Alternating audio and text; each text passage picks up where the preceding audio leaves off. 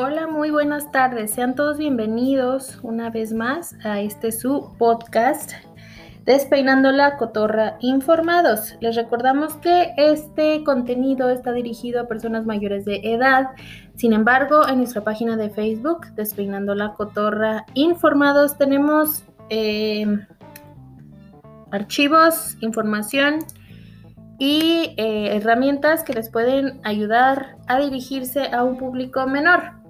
El día de hoy vamos a tocar un tema muy interesante. En realidad, pues bueno, vamos a hablar de la salud sexual en general, pero vamos a comenzar por algo muy importante que es el nombrar nuestro cuerpo, conocer nuestro cuerpo. Ah, tenemos, pues bueno, muchos tabús respecto al tema, ya lo hemos dicho, ya lo sabemos, ya lo conocemos, pero ¿qué pasa? No sabemos identificar las partes de nuestro cuerpo. Además, no sabemos ni siquiera cómo se llaman las partes de nuestro cuerpo. El otro día, platicando con una amiga, me dijo que en la plática salió que ella pensaba que las mujeres orinaban por el mismo orificio por el que parían. Y recordé que en alguna ocasión en la universidad una maestra nos dio esta explicación y no pude evitar ver algunas caras de sorpresa, de inquietud, de descubrimiento al saber y al descubrir que las mujeres tienen un espacio, digamos, designado en su cuerpo para orinar, otro espacio para tener relaciones y para ir a sus bebés. Entonces, de ahí la preocupación de, de que no sabemos identificar las partes de nuestro cuerpo. Otra cosa que se deriva de, este problema. No sabemos decirles a los niños cómo se llaman las partes de su cuerpo. He ahí los problemas que cuando desgraciadamente sufren algún abuso de tipo sexual, no saben explicarlo, no saben identificarlo y no saben describirlo. Entonces es muy importante llamar a las partes de su cuerpo por su nombre y además identificarlas. Ese es un plus, es un must, es un debemos de hacerlo. Por otra parte, también algo muy importante que está ligado a conocer nuestro cuerpo, explorarlo. ¿Por qué? Porque es importante explorar nuestro cuerpo, nuestras partes íntimas llamadas, así para detectar anomalías, para detectar cuando algo no anda bien, cuando algo es normal y cuando algo no es normal en nuestro cuerpo.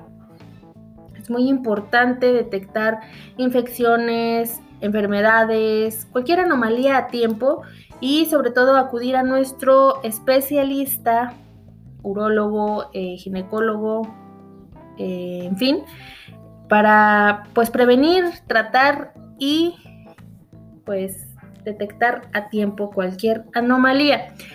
Respecto a este tema también muy importante, la higiene.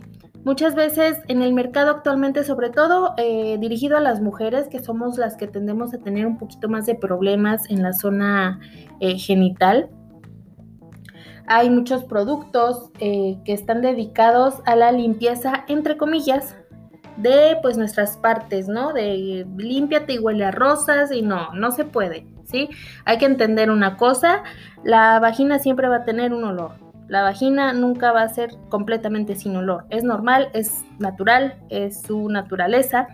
Y es muy dañino que utilicemos los productos que nos venden como especialmente para nuestra zona íntima. ¿Por qué? Porque cambian el pH de nuestra flora vaginal y esto provoca a la larga infecciones, ser más propensas a infecciones. En lugar de prevenirlas, no, al contrario, haz de cuenta que invita a, la acumulación de bacterias y hongos porque cambia el pH de nuestra vagina y es cuando tenemos más problemas. Recordar siempre limpiar la vulva con un jabón neutro y si no con pura agua es más que suficiente y limpiar el capuchón, digamos, levantar el capuchón del clítoris y limpiarlo con pura agua, sin jabón, sin nada.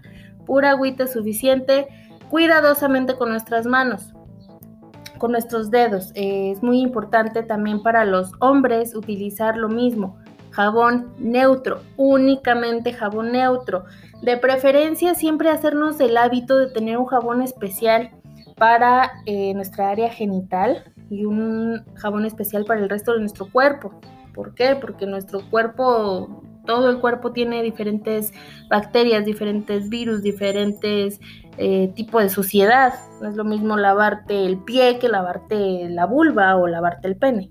Entonces eh, es muy importante también hacer esa conciencia y, esa, digamos, hacerse de esa costumbre, ¿no?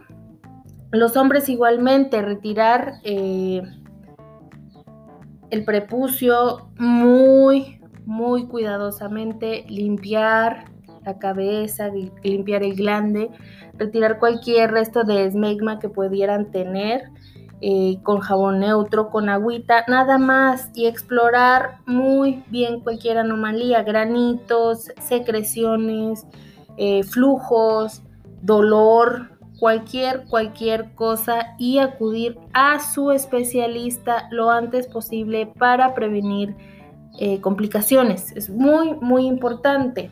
Eh, de todos modos, les recordamos que en nuestro curso de Moodle eh, tenemos eh, videos explicativos, tenemos archivos PDF, actividades y muchísimo más para complementar esta información y que no se vaya nada más con lo superficial. El día de hoy nos queremos enfocar un poquito más. Esto fue como un resumen o algo previo, pero nos queremos enfocar un poquito más a los métodos anticonceptivos.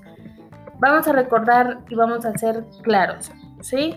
Ningún método anticonceptivo, a excepción de la abstinencia sexual, que es prácticamente no tener relaciones sexuales, es 100% efectivo, tanto en prevención de embarazos como en prevención de em, infecciones de transmisión sexual. Eh, de ahí en fuera, absolutamente todos tenemos riesgo. Vamos a comenzar con el primero, que es el implante anticonceptivo.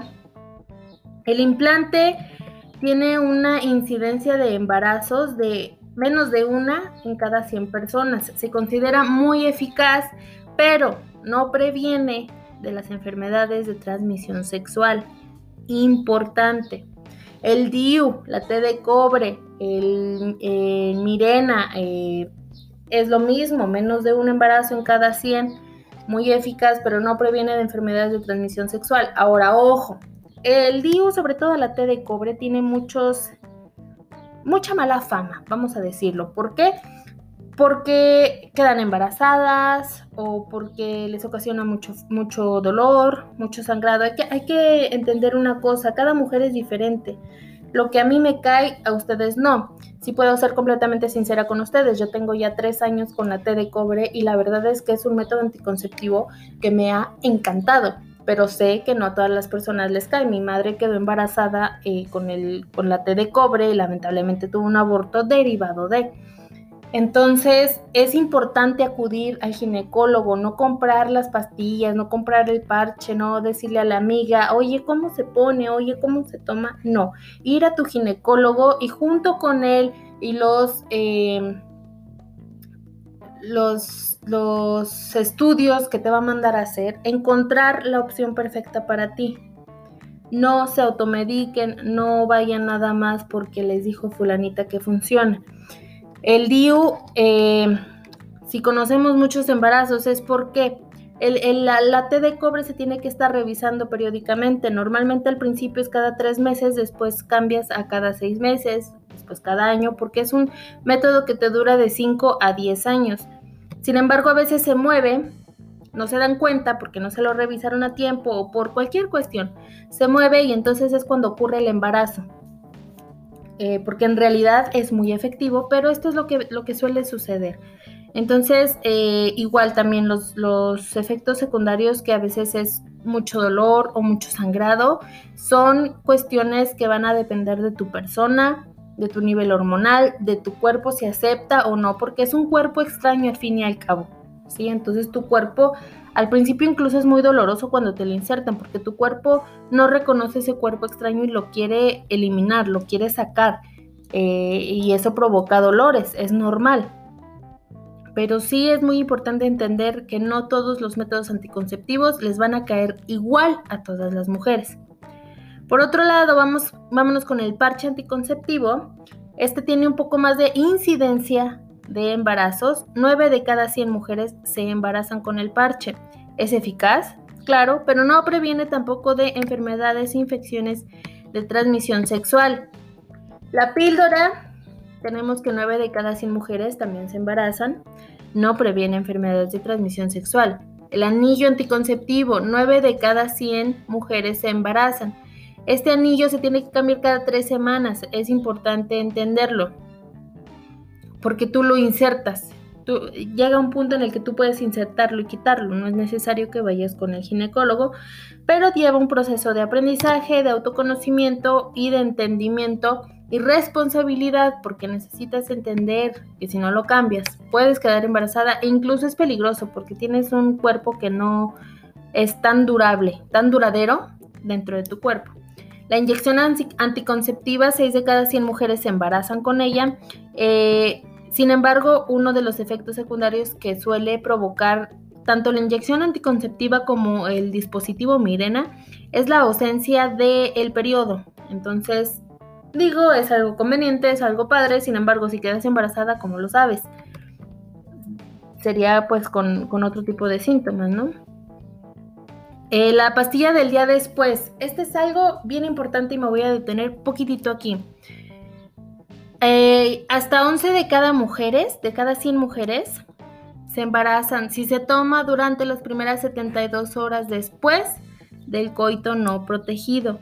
Importantísimo con esta pastilla, porque hay quienes se la toman, pero como si fueran Halls, se la toman cada mes. Esta pastilla se puede utilizar únicamente de una a dos veces por año, no por ciclo, no por nada, no, una o dos veces por año se puede utilizar porque es una cantidad extrema de hormonas. No tienen una idea. Es como si te metieras todo el paquetito de 28 pastillas anticonceptivas en dos tomas incluso en una. La mayoría es una eh, luego, luego que te acuerdas y una 12 horas después. Al menos son los que yo conozco. Pero es importante entender que se tiene que tomar 72 horas después, máximo 72 horas después de la relación sexual sin protección entre más rápido te la tomes, mayor es su eficacia. Es, decir, si tienes tu relación y te la tomas dos horas después, te va a funcionar muchísimo mejor y tienes muchas más probabilidades de no quedar embarazada que si te la tomas a las 72 horas. Después de las 72 horas, su, su nivel de eficacia baja drásticamente. Pero lo más importante, y lo repito, no la usen como un método de barrera, es de emergencia, únicamente de emergencia se pueden meter en muchos problemas hormonales y cañoncísimos en su cuerpo si se la toman como si fueran pastillas Halls, de verdad. No lo hagan. Déjenlo para eso, para emergencias. El condón, el condón masculino. El condón masculino eh, nos dice eh, aquí la información que presenta 18 embarazos de cada 100 mujeres. Sin embargo, te protege de infecciones y enfermedades de transmisión sexual, al igual que el preservativo femenino. Sin embargo, yo, mi recomendación, como les digo, que, se pueden proteger de todo, lo más que pueden, utilicen dos métodos de barrera. ¿sí?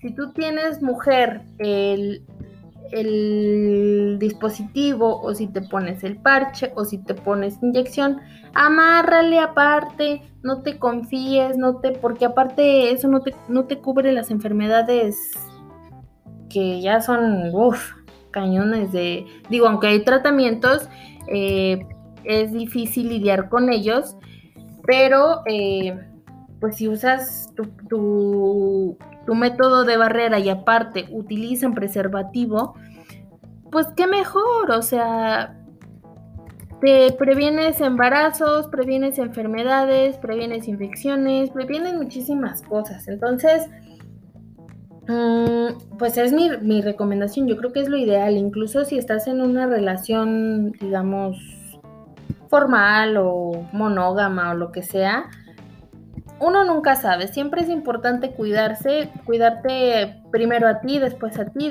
y por último a ti y después ya piensas en las demás personas.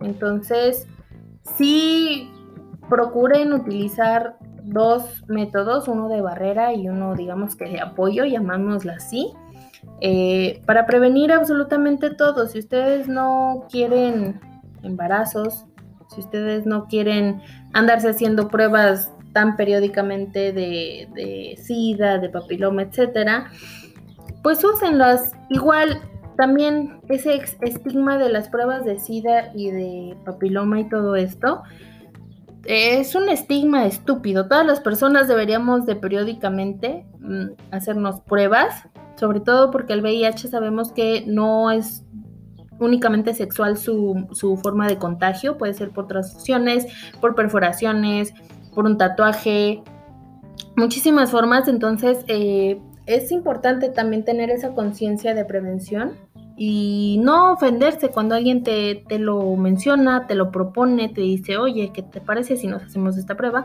No tiene nada de malo, es, es, es rutinario, es, al final de cuentas es para cuidarse, ¿no? Y pues bueno, hay más métodos como el coito interrumpido, eh, etcétera, pero estos digamos que son los más, más comerciales, más comunes. Y tenemos la noticia de la inyección anticonceptiva para hombres. Eh, ese, el efecto de esa inyección dura 13 años y es reversible, es buenísima. Eh, ya terminaron los testeos, las pruebas y el éxito, digamos, de las pruebas, el éxito de la inyección el porcentaje de eficacia de esta inyección es del 97.3 sin efectos colaterales. Es una chulada. El problema pues es este estigma de que normalmente se le carga un poquito más a la mujer esta parte de cuidarse y todo esto. Entonces para romper ese ciclo pues vamos a tardarnos un ratito. Pero si lo pensamos bien y si estamos en una... Eh, relación saludable, en donde se puede comunicar, en donde se puede aportar. Yo creo que es una excelente forma de cuidarse. Claro, esto no previene tampoco de enfermedades de transmisión sexual, es importante, pero para prevenir embarazos, 97% de eficacia es muy bueno, 13 años que te dura, sin efectos colaterales en su mayoría, y sin tener que andar yendo a cada ratito, cada dos semanas, cada tres semanas, cada cuatro semanas a que te inyecten, es muy bueno, ¿no? Y es reversible además. Eh, entonces creo que es una buena opción. Igual y pues ya después llegará al, a los sistemas de salud públicos aquí en, en, México. Actualmente desconozco en dónde se lo estén aplicando. Me imagino que en los, en los lugares privados o en los hospitales privados grandes. Pero pues bueno, poco a poco digo, digamos, eh, es una novedad, es, no, es, no es tan digamos, antiguo ese método, es relativamente nuevo. Entonces, pues bueno, conforme vaya pasando el tiempo, yo creo que va a ir, eh, pues ahí mejorando el acceso a este método anticonceptivo. Y pues bueno, espero que les haya servido esta información, que les haya contribuido en algo. Recordemos eh, también muy importante el consentimiento en las prácticas sexuales. No tiene nada de malo si a ti te gusta el sadomasoquismo, los juegos de roles, etcétera, siempre y cuando sea consensuado con tu pareja. Eh, a veces tendemos a presionar y a es que no me quieres y si no haces esto no me quieres. No, no se dejen chantajear, hombres y mujeres, no se dejen chantajear. Las prácticas sexuales deben de ser siempre consensuadas siempre para el goce de los dos, no nada más de uno. Los dos importan, los dos deben de gozar, los dos deben de sentir. Es importante eh, no educarse bajo las visiones de la pornografía, porque la pornografía es muy... Mm, digamos que se centra únicamente en o mayoritariamente en el placer del hombre. Eh, hacen como protagonista la penetración vaginal y anal, cuando hay muchísimas otras cosas y recordemos que la mayoría de mujeres no alcanzan el orgasmo únicamente con penetración. Hay quienes sí, hay quienes no. En su mayoría no, necesitan estimulación en punto G, estimulación en clítoris, estimulación en, en senos, digamos, una combinación de prácticas para que lo pueda alcanzar. El hombre es mucho más fácil, digámoslo, ¿no? Sinceramente. Pero recuerden informarse, ser curiosos, no, no guiarse por lo que ven en el porno. El porno sirve nada más como, como las películas que ves en Netflix, es pura ficción, es pura entretenimiento, digamos, ¿no? Úsalo cuando lo quieras usar para tu placer. Eh, pero no te guíes, no guíes tu vida sexual en torno a lo que has visto o has aprendido del porno. El porno no sirve para aprender, sirve para entretenerte, sirve para autocomplacerte incluso, Pero para informarte mejor lee, infórmate, investiga, a ver, este, a ver qué, qué les gusta, qué no, qué puede ser, qué no. Y siempre, recordemos, y lo vuelvo a repetir, siempre prácticas consensuadas, siempre prácticas seguras y siempre prácticas limpias, higiénicas. Y por higiénica no me refiero a que no puedas usar la crema batida y que chocolate y que la nieve y que este y que el otro. No, sí, úselas, pero siempre con una higiene excepcional. Ahí sí sáquense un 10. En la higiene sáquense un 10. En higiene y salud. Entonces, pues bueno, yo me despido de este podcast recordándoles que tenemos página de Facebook, Despeinando la Cotorra Informados, donde seguimos subiendo los demás podcasts semanales y más información. Entonces, pues bueno, esperemos que se hayan entretenido, que se hayan informado un poquito. En los próximos eh, episodios vamos a hablar un poquito más de las prácticas y todo esto, todo lo que hay detrás. Eh, espero que se hayan divertido también, que no se hayan aburrido y hayan aprendido. Así que cuídense mucho, recuerden, disfruten, pero cuídense. Soy Roxana y nos vemos a la próxima. Adiós.